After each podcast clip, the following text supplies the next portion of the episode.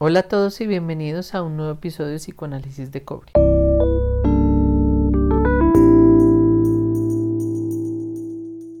Hoy tenemos un capítulo especial con Marta Isace y Verónica Rivera, dedicado a pensar con otros, abriendo campo en medio de la incertidumbre y lejos de las certezas. Hoy esperamos llevarnos muchas más preguntas para seguir pensando. Acompáñenos.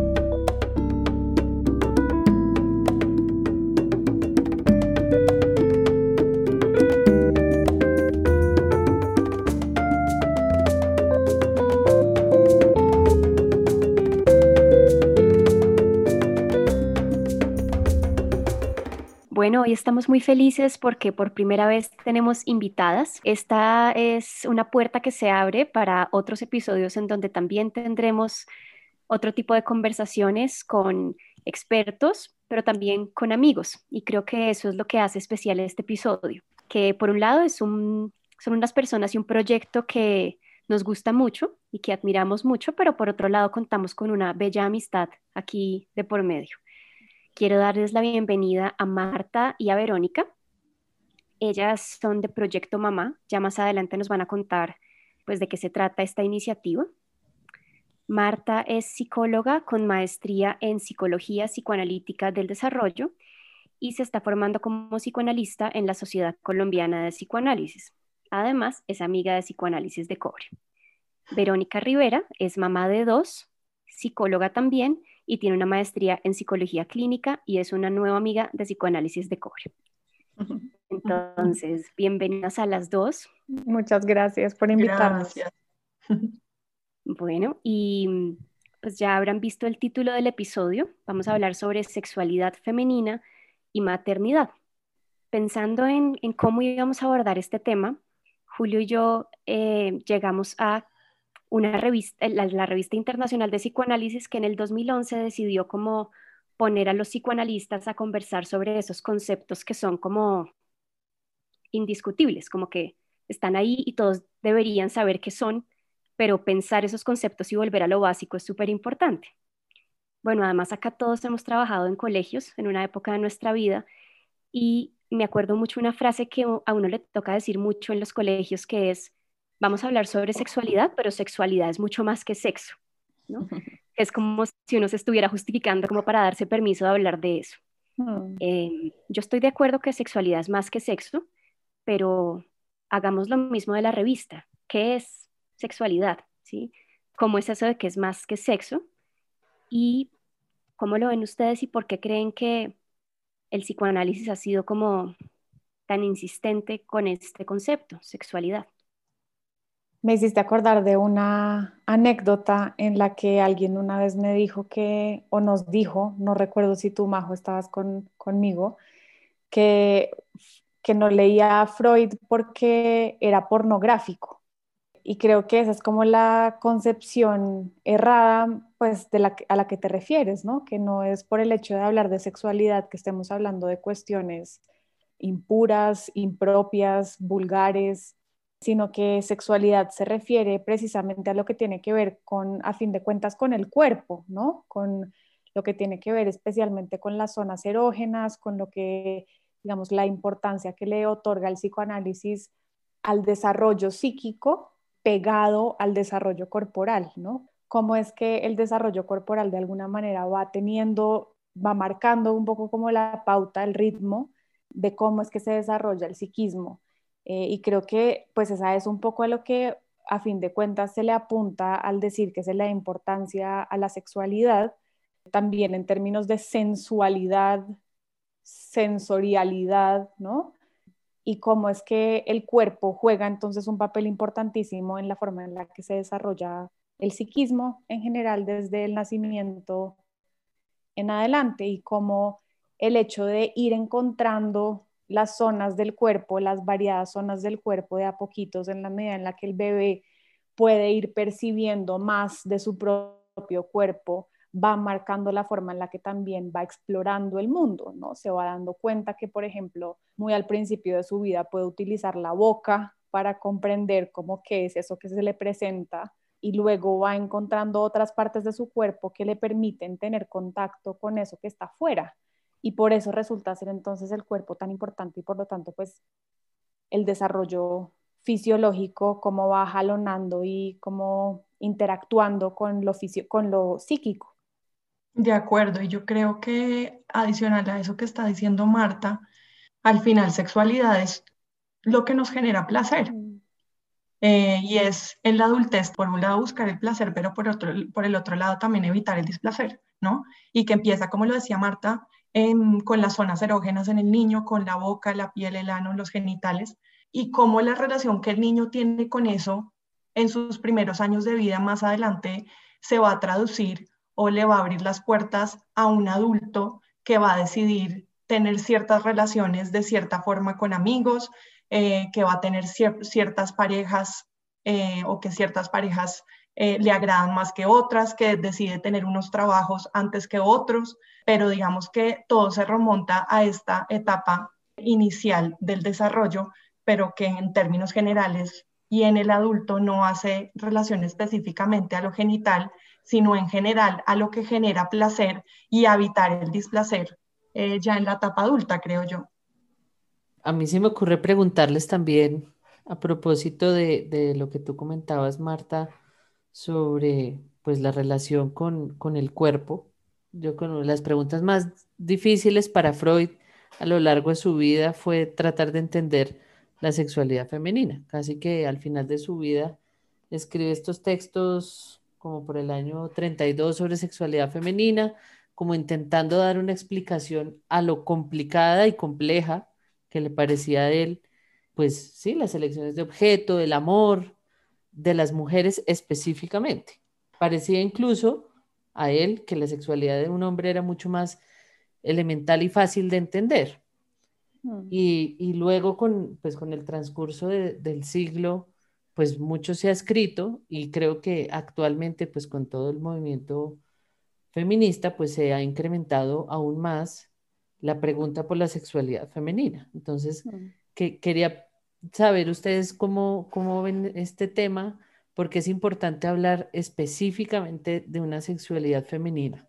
Es inevitable tener que hablar de estas cosas en el, en el marco de un contexto cultural, eh, sociocultural, quiero decir. No, no existe la sexualidad femenina como un ente, digamos, abstracto y teórico únicamente, sino que está enmarcado en una serie de condiciones que, pues, que han determinado la forma en la que se concibe el tema, ¿no? Porque fíjate, de hecho, una de las cosas que alcanzó a decir Freud, creo que es en uno de sus textos, Introducción al Narcisismo, decía que las mujeres estaban como que simplemente listas para ser amadas y mientras que los hombres sí tenían la posibilidad de amar enteramente, ¿no? Que esas son cosas que él fue desarrollando para después darle sentido a ese tipo de afirmaciones, que son de hecho las afirmaciones con las que la gente, digamos, asocia rápidamente al decir que, como ya ustedes lo hablaron en un episodio previo, sobre cómo es que eh, se puede decir que el psicoanálisis es machista o que sus pensadores iniciales lo fueron, por el hecho de dejar como este continente oscuro, como lo alcanzó a llamar, de lado, ¿no? Por dificultades en la comprensión pero creo que justamente como tú dices, pues se le ha puesto mucha luz a eso que originalmente se creía tan oscuro, ¿no? Y por el hecho también de que no solamente el tema de la sexualidad femenina, sino la feminidad en general se ha podido expandir un montón para poderla comprender desde un lugar que no necesariamente se sienta que se está enfrentando uno a comprender algo incomprensible, sino que simplemente es como listo, traigámoslo a la mesa y se conversa, se discute, se entiende, ¿no? Que creo que es un poco a lo que querríamos llegar, como a naturalizar este tipo de conversaciones sobre lo que efectivamente es, que implica la sexualidad y la sexualidad femenina en particular para darle lugar. La embarramos poniéndole de título sexualidad femenina y maternidad, como si pensar la sexualidad femenina siempre tuviera que llevar a la maternidad. Y creo que ese puede ser uno de los temas que, pues que ya que cometimos el error, podemos aprovechar para hablar de eso, ¿sí? Como estos dos conceptos, pues qué pasa entre ellos, cómo se relacionan. Y todavía se puede hablar de sexualidad femenina cuando se, está, cuando se piensa una mujer embarazada, una mujer recién parida, eh, una mamá que acaba de adoptar, ¿sí? Como la relación entre esos dos conceptos, me gustaría que la pensáramos y si es que hay como un tránsito entre un concepto y otro, es decir, que primero está la sexualidad femenina y después podemos llegar a pensar en la maternidad, pensando también en algo que ustedes desde Proyecto Mamá dicen mucho y me gusta, y es que pues no se es mamá solamente eh, a partir del parto, ¿no? sino que la maternidad incluso viene pues desde antes, desde fantasear un hijo, desde imaginarse si uno, si una podría o no ser mamá. Entonces, bueno, sin enredarme mucho, sexualidad femenina, maternidad, cómo se pueden relacionar o no estos dos conceptos. Como que se concibe que una mamá, cuando se convierte en mamá, deja de tener a flor de piel su sexualidad. Y se piensa que porque es mamá, como que se asocia con que es una figura pura, con que es una figura como asexual, de cierta forma podría decir, como que, como que hay todavía esa concepción de que la mamá es eso.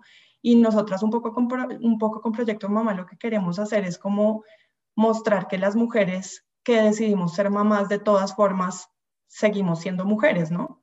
Y que, que no se deja de ser mujer por el hecho de ser mamá. Naturalmente, cuando se es mamá y unos, unos meses antes y unos meses después del parto, naturalmente, como por temas biológicos más que todo, estamos las mamás enfocadas 100% en nuestros hijos, en darles de comer, en darles eh, en cambiarlos, en, poder conectarnos con ese instinto materno, lo que como que todo el tiempo estamos escuchando que se dice instinto materno, para un, tema meramente de supervivencia, para que nuestro bebé pueda sobrevivir y, no, y digamos que nuestra, nuestra atención está enfocada solamente en eso.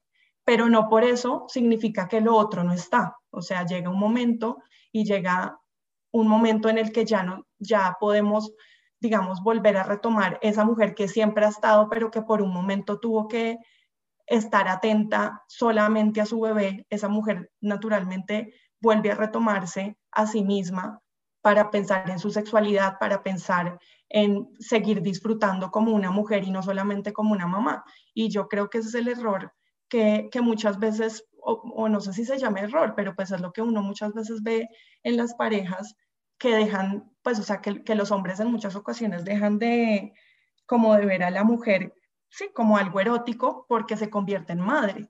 Y resulta que... Ser sexuado. Dime. Como un ser sexuado. Exactamente.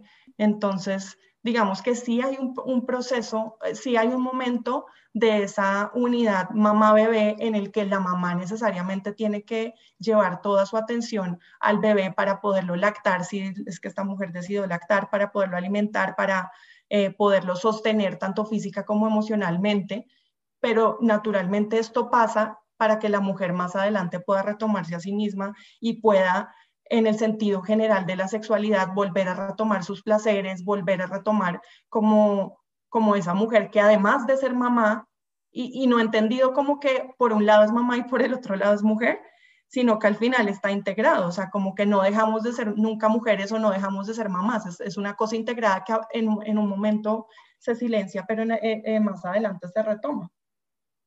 Y, no creo necesariamente que hayamos cometido un error. De hecho, me parece que de ser un error es un bonito error porque habla también de la forma en la que percibimos las mujeres la sexualidad. Puede ser que para las mujeres esté mucho más presente el elemento de la potencial maternidad en lo que tiene que ver con el acto sexual, ¿no? Que de pronto para los hombres no sea necesariamente un temor constante, pero las mujeres muy frecuentemente en, sus encuentros sexuales se preguntan qué tal si quedó embarazada, ¿no? Que de pronto de alguna manera lleva a una concepción distinta, no sabemos, pues no me atrevería a asegurarlo, de cómo se aproxima una mujer a un encuentro sexual.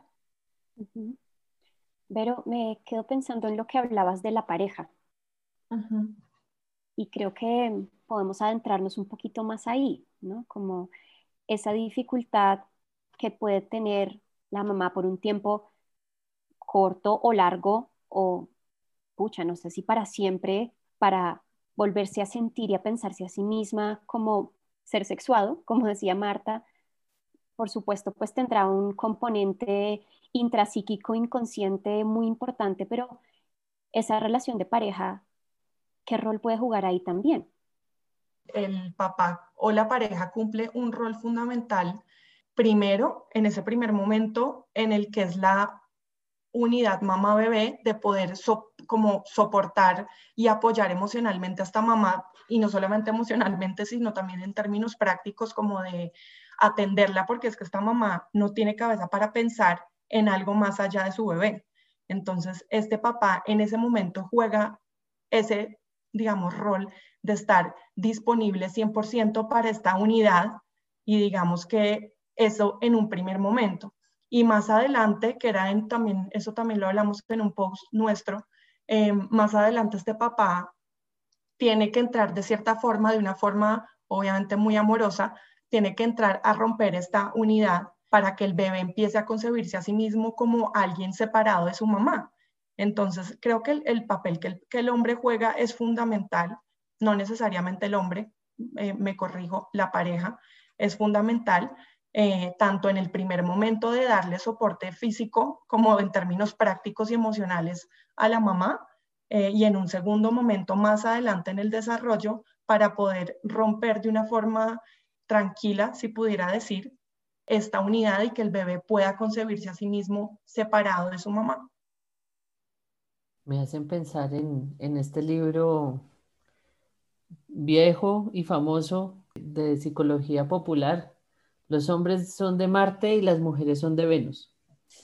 Y que pues que seguramente eso ya estará muy revaluado, pero sé que eso lo escribió un terapeuta de, de parejas y de familias y lo que él decía es como el, cuerpo mismo de el hombre hace que él piense muy distinto al a, una mujer por su cuerpo, por su, digamos, sus características corporales, ¿no? Y pensaba en, en esa relación que hemos venido haciendo de la maternidad, la sexualidad y probablemente que se unan a través del cuerpo, ¿no? Porque ambas, ambas, digamos, dimensiones se viven muy corporalmente, ¿no? Eh, en el contacto, en la cercanía con el otro, pues tanto con la pareja como con el, con el bebé, ¿no? Y creo que eso a veces puede, puede hacer las, las cosas difíciles, o sea, ese encuentro entre maternidad y sexualidad. Eh, fuera de cámaras habíamos conversado sobre los métodos de planificación y cómo la planificación hizo que fuera posible tener sexualidad sin necesariamente estar pensando en la reproducción. Y ahorita con la fertilización in vitro o la reproducción asistida en general, es posible tener hijos sin haber tenido relaciones sexuales. Entonces, eso hace que se separe la sexualidad del cuerpo, se separe la maternidad del cuerpo y pues nos plantea unos territorios nuevos muy interesantes. Bueno, digo todo esto porque les quería preguntar desde su experiencia conversando con las madres, eh, ¿ustedes cómo, cómo ven si hay dificultad o no en, en, la relación de las, de las madres con su cuerpo? Ese cuerpo que antes se vivía sexualmente, eróticamente, y que ahora ya no se está viviendo eróticamente, ¿eso crea tensiones, dificultades en las madres? ¿Qué ven ustedes ahí? ¿Puedo decir una cosa antes? Perdón que, que interrumpa es que me quedo pensando en lo que estabas hablando de los anticonceptivos, como de esta división que en este momento me atrevo a, decir que es artificial, porque que yo no pueda, o es una pregunta, si yo no puedo tener hijos, o bien porque estoy en un tratamiento anticonceptivo, pues un, no sé si se dice tratamiento, pero bueno, un proceso con anticonceptivos, o bien porque soy eh, infértil, esto en realidad anula el componente de maternidad como de esta ecuación en la que nos venimos pensando, como nuevamente volviendo a lo que, a lo que decíamos al inicio de maternidad es igual a tener hijos, concretamente hijos reales de carne y hueso, o qué más implica. De pronto podrían como en esta pregunta que les hace Julio incluir un poquito de, de esta mirada que, o de esta pregunta que les propongo. Lo interesante de estos temas es que nos dan para horas y horas de discusión. O sea, ahí ustedes acaban de votar un par de perlitas que nos dan para días eh, de tertulia, que me parece que es lo bonito de esto y pues que de hecho por eso es que Verónica y yo no, pues le estamos metiendo como el, el diente a estos temas porque dan para mucho, ¿no? Y creo que, digamos, pensar en cuestiones de qué tanto eh, estos nuevos eh, procedimientos que permiten esa maternidad fantaseada, deseada en el imaginario de tantas personas, cuando las condiciones, ya sea fisiológicas o lo que sea, no lo permiten, lo único que hasta el momento nos plantea son preguntas.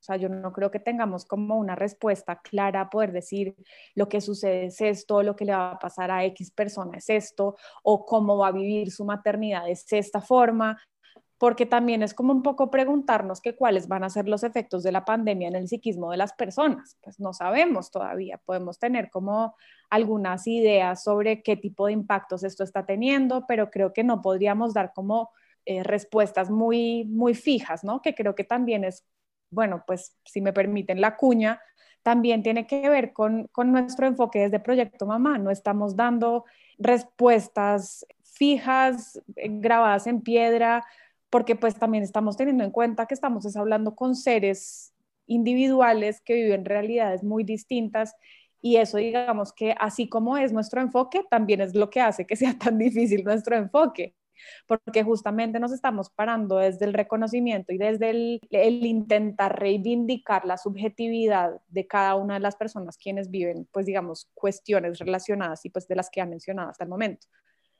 Precisamente el hecho de que la maternidad, por lo menos si estamos pensando en una mujer que haya dado a luz, eh, es, es innegable el hecho de que sus partes, sus genitales tuvieron que ver con ese hecho, ¿no? Con el hecho de que por, sí, por el hecho de dar a luz implicó que a través de su canal vaginal surgiera un ser nuevo y que esto implica, claro, dar vida y todas estas cosas, pero también implica un, un involucramiento de las partes previamente asociadas a la sexualidad, pues que probablemente van a tener, o sea, pueden tener un montón de implicaciones a nivel psíquico que no sabemos cuáles vayan a ser en, en todos los casos, ¿no?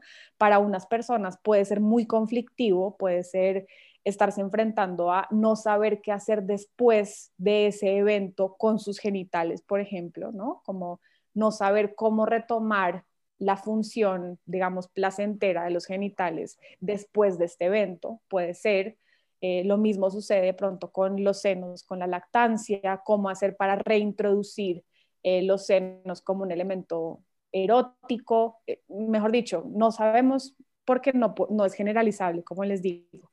Pero digamos que parte de lo que nosotras, digamos que promovemos es la posibilidad de poder hablar de estas cosas en tanto poderlas naturalizar. Digamos, ahorita cuando estaban hablando de la importancia, eh, de, cuando estábamos hablando de la importancia de las zonas erógenas, también me hacía pensar cómo es que muy frecuentemente con el manejo del cuerpo, las mamás se aproximan a los bebés de una manera en la que bueno, no a los bebés, a los niños pequeños, por ejemplo, a decirle si un niño se está manipulando el pene porque le parece que es un órgano interesante y llamativo para la edad en la que se encuentra y la mamá le dice por algo como eh, no toques eso, eso es porquería, por decir cualquier cosa.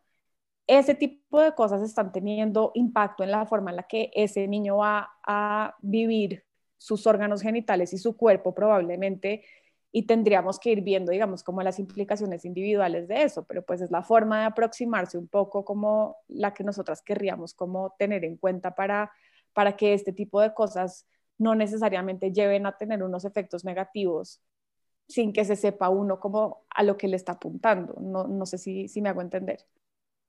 Adicional a eso que Marta está diciendo, yo quisiera agregar algo más eh, y un poco respondiendo de atrás hacia adelante, primero tu pregunta, Majo.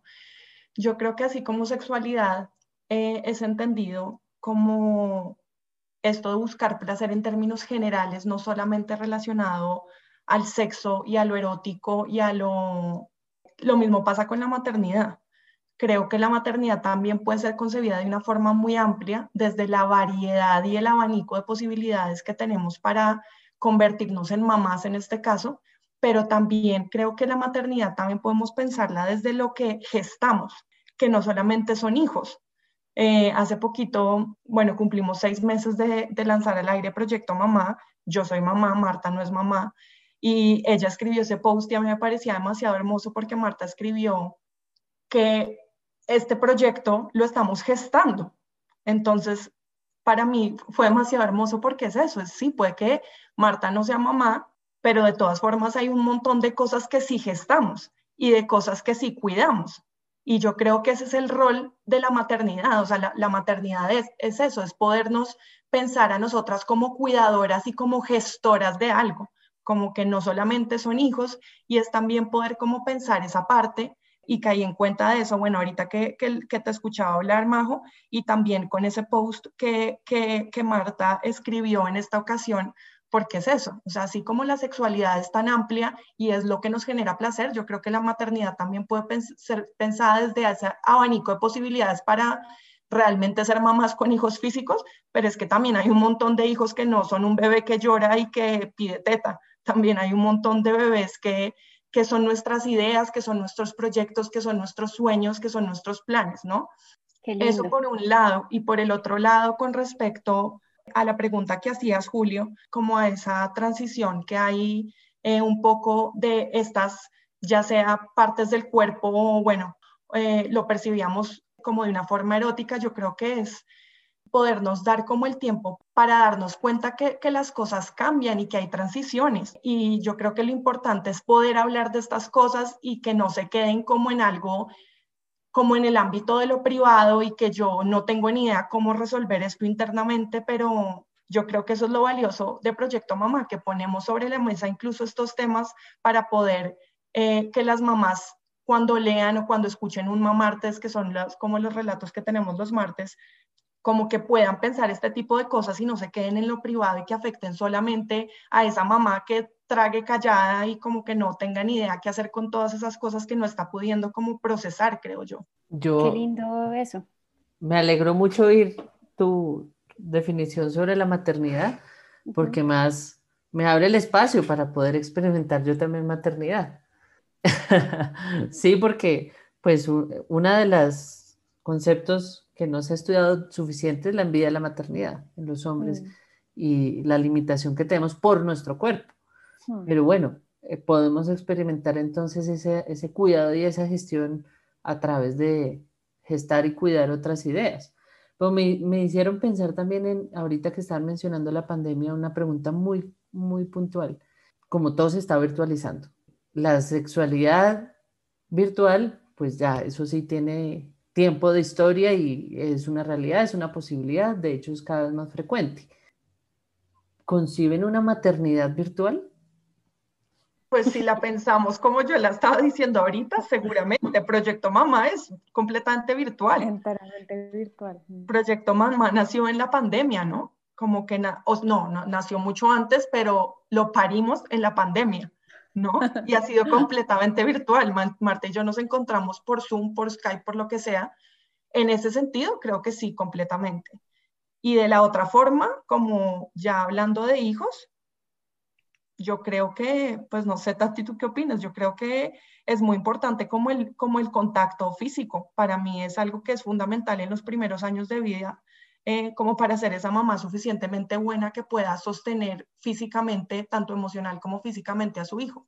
Entonces, pues no sé, no sé tú qué opinas, Tati, de eso. Yo creo que necesariamente la maternidad está ahorita muy atravesada por la virtualidad, precisamente por el hecho de que, pues que las personas que han dado a luz eh, en este tiempo, que han empezado su proceso de maternidad o paternidad en este tiempo, por ejemplo, no han tenido la misma posibilidad de hacer encuentros sociales eh, tan frecuentes antes para darle apoyo a esta familia, digamos, naciente, ¿no? Que es tan importante también. O sea, si bien está esa mamá que se acerca al bebé y permite esa unión y bueno, ya lo que habíamos un poco mencionado antes y que entonces entra esta tercera persona que usualmente llamamos papá, digamos, pero podría ser otra, cualquier otra persona, ya sea la abuela, que bueno, en configuraciones familiares son infinitas, pero quienes también a su vez le dan soporte a esas, por ponerlo en términos simplistas, a esas tres personas, son también una red a su vez de otras personas que permiten que esas tres personas estén bien, ¿no? Que son las personas que les traen, no sé, que les traen comida la primera semana eh, cuando el bebé está recién nacido, eh, las que les traen regalos y que quieren conocer al bebé, todas estas cosas que son tan importantes también para la maternidad y la paternidad y para que quienes la ejercen se sientan protegidos y cuidados pues ahí es donde está, digamos, como la, mayor diferencia, pues yo también creo con, como Verónica que el, tema del, de lo físico y el contacto físico es súper importante. Y lo otro importante ahí también es cómo el, la pandemia ha afectado el estado anímico de las personas como individuos, ¿no? Y que entonces no podemos hablar de la, del conjunto familiar simplemente como conjunto familiar, sino una conjunción de personas que están viviendo estas circunstancias de una manera muy particular. Puede ser que dentro del mismo grupo familiar haya una persona que la esté abordando mucho más eh, la ansiedad, por ejemplo, mientras que otra no se sienta necesariamente tan eh, impactada por, el, por las circunstancias. Entonces también tendríamos que entrar a, considerar como el estado anímico pues, de, de, cada uno de los integrantes de este, de este grupo familiar para entrar a entender también cómo es que la pandemia empieza a afectar eh, estas condiciones y pues no sé, una de las cosas que más se contraindica por estos tiempos es el contacto físico, que tanto también internamente o psíquicamente, incluso al interior del núcleo familiar, puede haber también cierta resistencia al tema por ese mismo hecho.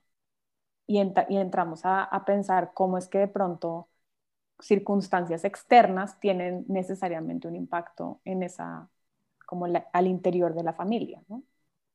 Entonces, pues la maternidad necesariamente va a estar afectada por, por la pandemia y, y por la virtualidad, pero pues en estas formas en las que, que, les, que les decimos y, y, sobre todo en la forma en la que nos abordamos al contacto con el otro, nos, nos referimos al contacto con el otro, ¿no? Y hablando de eso, me haces acordar de algo, Tati, y es que al final, un poco al principio de la pandemia, nosotras teníamos como un poquito un afán por sacar Proyecto Mamá en la pandemia porque sentíamos que esas dinámicas de las que está hablando Marta, el estado emocional de las mamás iba a ver muy afectado por la pandemia. O sea, estar encerradas en una casa con los hijos, por más de que sean lo más hermoso y lo que uno más ama, eso es difícil, es retador. Entonces, lo lanzamos en ese momento, era una idea que veníamos gestando y maternando desde hace mucho tiempo, pero nos pareció que fue el momento preciso porque sentíamos que necesitamos un espacio las mamás para poder pensar y poder conversar estas cosas. Y más en la virtualidad que no tenemos tantos otros espacios y que vamos a estar 24/7 si hay un marido con el marido o con la pareja y los hijos, y, y, es fundamental como poder pensar eso y al final eso es Proyecto Mamá, ¿no? Bueno, pues nos han venido hablando de su bebé, Proyecto Mamá. Eh, en ese sentido, Julio y yo también somos padres de psicoanálisis de cobre y esto es, un, esto es una fiesta infantil, un encuentro de bebés. Cuéntenos de Proyecto Mamá, pues nos han ido adelantando su objetivo, pero cuéntenos cómo surge esta idea, en qué están ahorita y qué se imaginan para el futuro. Bueno, Proyecto Mamá es un poco todo lo que hemos hablado desde que empezamos. es como poder pensar la maternidad, poder pensarnos a cada una de nosotras y que y que y entender cómo tener espacios para encontrarnos con otras mujeres ya sea, digamos que inicialmente teníamos la intención de que fueran encuentros físicos, por ahora los estamos haciendo virtuales, eh, y si no son encuentros virtuales, de todas formas nos encontramos en los posts, en los mamartes, eh, cuando le cedemos la palabra a una mamá que ha tenido alguna experiencia y otras mamás hacen eco o dicen, hey, a mí me pasó lo mismo, es como poder generar sororidad y poder generar un espacio para encontrarnos con otras mujeres que están viviendo lo mismo que nosotras y que la maternidad no se viva como algo tan privado y tan aislado y tan solo, porque al final, obviamente con la individualidad y con la historia particular de cada una, pero sí compartimos un montón de cosas que va a ser mucho más fácil el camino si las podemos conversar y si podemos pensarlas en conjunto. Y lo lindo también es que muchas veces las palabras de muchas mamás sirven de cierta forma, les, como que otras mamás toman prestadas esas palabras porque están viviendo lo mismo y no han encontrado la forma para poder decir lo que tienen adentro o, lo que están sintiendo y otras mamás se convierten como en el vehículo para eso y eso resulta siendo supremamente reparador. Entonces, Proyecto Mamá es eso, es buscar un espacio para encontrarnos y poder conversar de esas cosas que nos hacen tan iguales y a la vez como tan distintas porque cada una pues vive desde su, desde su historia, desde su individualidad. Y buscamos es eso, es generar como una comunidad de mamás que nos veamos normales, que si una que si una perdió la paciencia o la otra eh, está teniendo problemas con el marido o etcétera, todas las cosas que vivimos los seres humanos y no específicamente las, las mujeres, sino los seres humanos, como que podamos como buscar, encontrar un espacio para ponerlo sobre la mesa y al final ese es como el elemento, digamos, de cierta forma psicoanalítico que nosotros tenemos, porque es poder poner en palabras todas esas cosas que callamos porque o nos enseñaron que teníamos que callarlas o porque nos avergüenza eh, y pensamos que así va a ser mucho más fácil llevar la maternidad y resulta que no, en la medida en que podemos poner en palabras, el lenguaje va a ser ese vehículo que nos va a ayudar a poder entender y a pensar las situaciones que vivimos en nuestra maternidad, ¿no? Y en el futuro, Tati, ¿tú qué te imaginas? Pues me gustaría que, que más personas hicieran parte, parte de esto. En una conversación reciente que tuvimos con un papá, pensábamos sobre eso, ¿no? Cómo no es solamente tarea de las mujeres pensar la maternidad, sino también de todo el que se quiere involucrar, no solamente también de quienes son mamás biológicas, pues de un bebé que parieron, sino todas las mujeres que de pronto en este momento están teniendo preguntas, dudas sobre lo que podría ser eventualmente su maternidad, cómo ligar, por ejemplo, estos temas de los que hemos estado hablando hoy, la sexualidad y la maternidad, cómo es que mi vida podría potencialmente cambiar, todas estas cosas que son dudas y cuestionamientos que tenemos en alguna medida todos en la cabeza. Entonces, pues en esa medida yo creo que nuestra pretensión y nuestras ambiciones son más hacia eso, como poder llegar a, a que muchas más personas se pregunten estas cosas y que no estemos constantemente actuando como en automático con respecto a lo que tiene que ver con la maternidad y las cuestiones meramente bueno, a fin de cuentas de todo, ¿no? Que poder, poder pasar por el filtro como del, del pensamiento, lo que nos sucede para que no terminemos como actuando automáticamente. Bueno, creo que María José y yo estamos muy felices de, de tenerlas acá. Creo que su proyecto nos encanta y además se alinea con, con, muchas de las cosas que nosotros tenemos como principios en, en nuestro podcast que es sobre todo como pues la reflexión, pero la reflexión útil, que lleve a algo, ¿no? Y, y de hecho precisamente ese es el, el, tema del cobre, que pues nos lo han preguntado mucho, que incluso arrancamos con eso nuestro podcast y es, pensé ahorita en, en una entrevista que, que vi a Salvador Dalí, en la que le preguntaban por su segunda, que si se iba a casar otra vez con su esposa.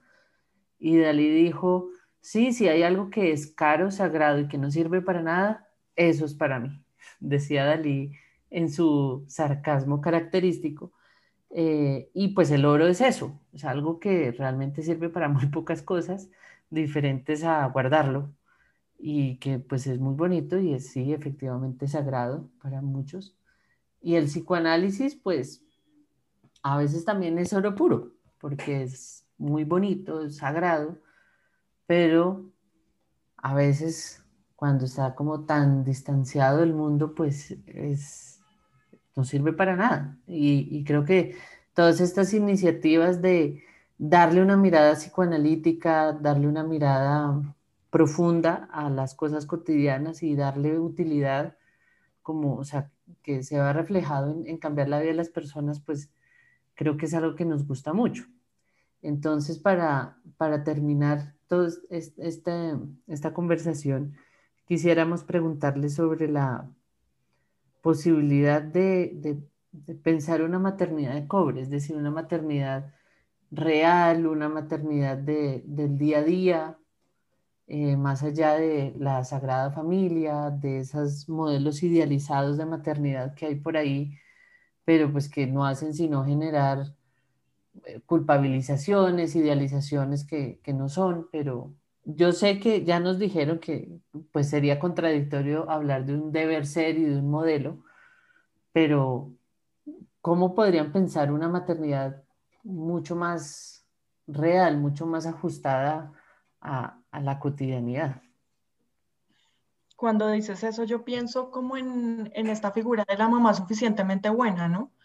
Eh, como que tenemos un ideal de oro de lo que tiene que ser la maternidad y que tenemos que ser buenas madres, que tenemos que estar perfectas, que tenemos que, o sea, como esa idealización, lo que tú estás diciendo de la maternidad y al final, Proyecto Mamá es eso, es abrir la posibilidad de que haya una maternidad de cobre, que sea algo que podamos conversar, que, que las mamás se sientan tranquilas de saber que están haciendo las cosas bien, que son mamás suficientemente buenas. Eh, pero para ser una mamá suficientemente buena no se necesitan lujos, no se necesitan extravagancias, no se necesitan culpas, sino que se necesitan mamás eh, que puedan tener un espacio para escucharse a sí mismas.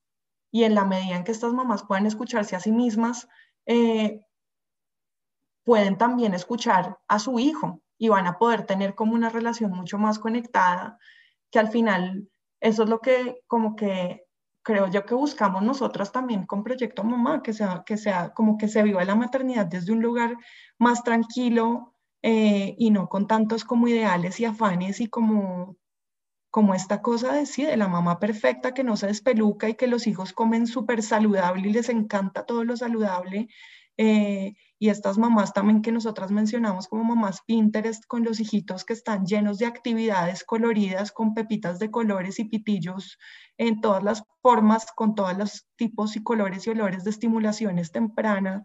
Eh, y dice uno, no, o sea, ser buena mamá no, no tiene que irse hacia ese lado. Ser buena mamá puede ser estar encerrado en un cuarto con un bebé sin necesidad de lujos, simplemente jugando con el pedazo de botella que estaba al lado y, poderse conectar realmente eh, y establecer como un vínculo significativo con ese hijo, creo yo. El cobre nos gusta también, no solo porque no es oro, es decir, no solo porque no es lujoso, sino porque en sí mismo es valioso. Y de lo que estuvimos eh, como investigando antes de lanzar el podcast, eh, el cobre se usa un montón en las telecomunicaciones. Y eso me parece lindo. Primero porque nuestros dos proyectos son virtuales, ¿cierto? Como necesitan de, del cobre para existir, pero además, pues lo que nos cuentan es que Proyecto Mamá tiene mucho que ver con poder comunicar, ¿sí? Con poder hacer un uso sensible del lenguaje.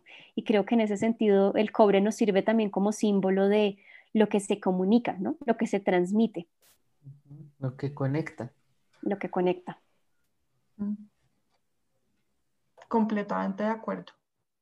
Me parece hermoso a lo que llegamos porque nos damos cuenta que tenemos mucho más en común de lo que originalmente habíamos incluso explicitado entre nosotros. Em, y, y, porque creo que pues nos acerca más también de pronto para pensar más cosas a futuro. Entonces, muy bello. Claro que sí. Pues bueno, nos hemos acompañado en una tarde lluviosa de lunes festivo. Cayeron truenos y relámpagos al lado mío, que espero no hayan quedado en la grabación. Pero creo que nos hicimos la tarde más cálida y amena y por eso muchas gracias Vero y Marty. Y como, como dices, ojalá no sea la última vez que nos reunamos para pensar estas cosas. Muchas gracias por invitarnos, nos encantó estar acá. A ustedes. Sí, mil gracias, muchas gracias.